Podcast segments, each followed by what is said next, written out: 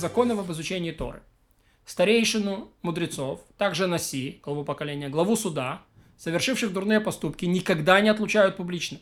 Если только они не совершали нечто подобное поступку Яровама бен Навата, который был большой грешник и делал все свои грехи публично перед всеми. И ему подобных. Но за прочие грехи э, э, подвергают их телесному наказанию скрытно, как сказано, и оступишься днем, и оступится даже пророк, также пророк с тобой ночью.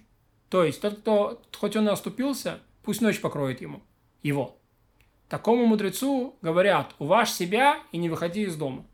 Да, чтобы не было осквернения имени Всевышнего, чтобы люди говорили, как же такой мудрец, вот его сейчас наказывают, то он просто не выходит из дома.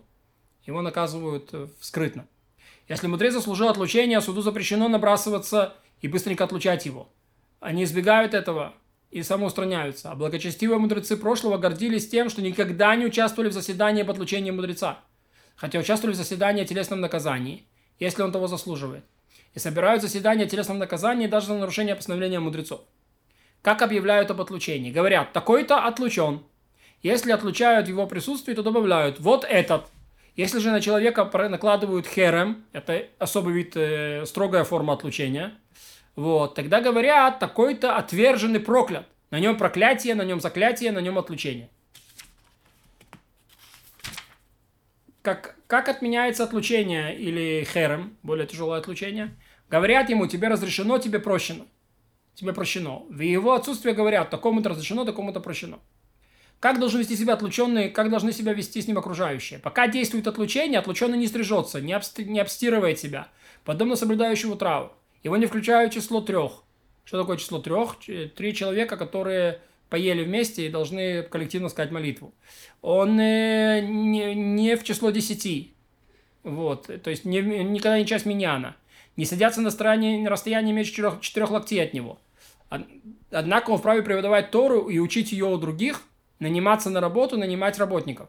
Если человек умер отлученным, то посланник суда кладет на его гроб камень в знак того, что его побивают камнями, так как он отделен от общины. Не говоря уже о том, что не произносят по нему поминальных речей и не участвуют в травной процессии.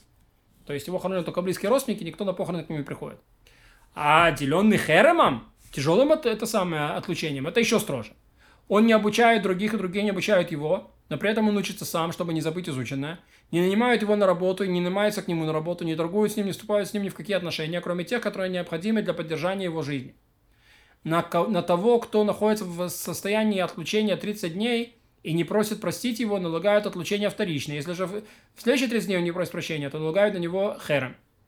Сколько человек необходимо, чтобы отменить отлучение или херем? Три человека, пусть даже не мудрецы, а судья может отменить, а судья может отменить отлучение один. То есть либо три человека, даже не мудрецы, либо один судья. Ученик может отменить отлучение или херем даже вместо своего равина.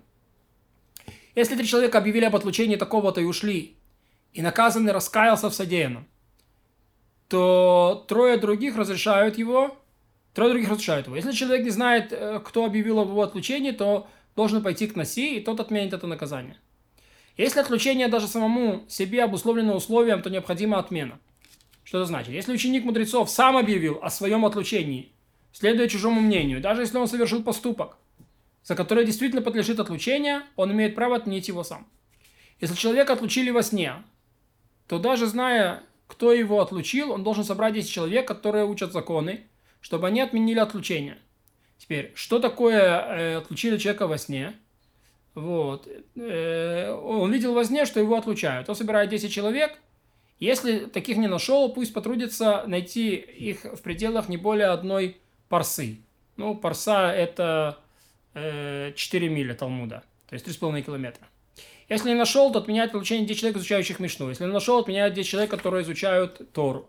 Если не нашел, отменяют отлучение 10 человек, которые не умеют читать. Если не нашел в своих краях, то отменяют отлучение даже трое. Um, тому, кто наложил отлучение в его присутствии, на кого наложили отлучение в его присутствии, отменяют отлучение только в его присутствии. Тому, на кого наложили отлучение в его отсутствие, отменяют отлучение как при нем, так и не при нем. Э, и нет необходимости в промежутке времени между отлучением и его отменой. Но как только человек раскаивается содеянным, сразу отменяют наказание. Но если суд счел нужным сохранить отлучение в течение нескольких лет, даже лет, то сохраняют по злодейству его.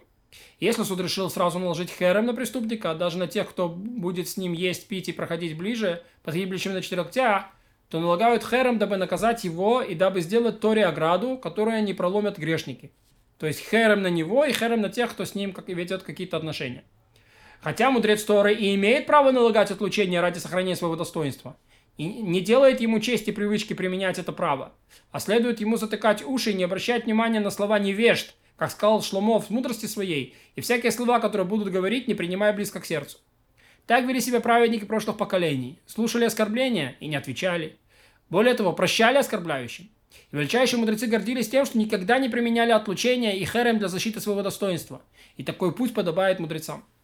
Так следует поступать. Если нет свидетелей унижения или оскорбления, э, или оскорблению, однако знаток Торы, которого оскорбили публично, прощать не вправе. Да?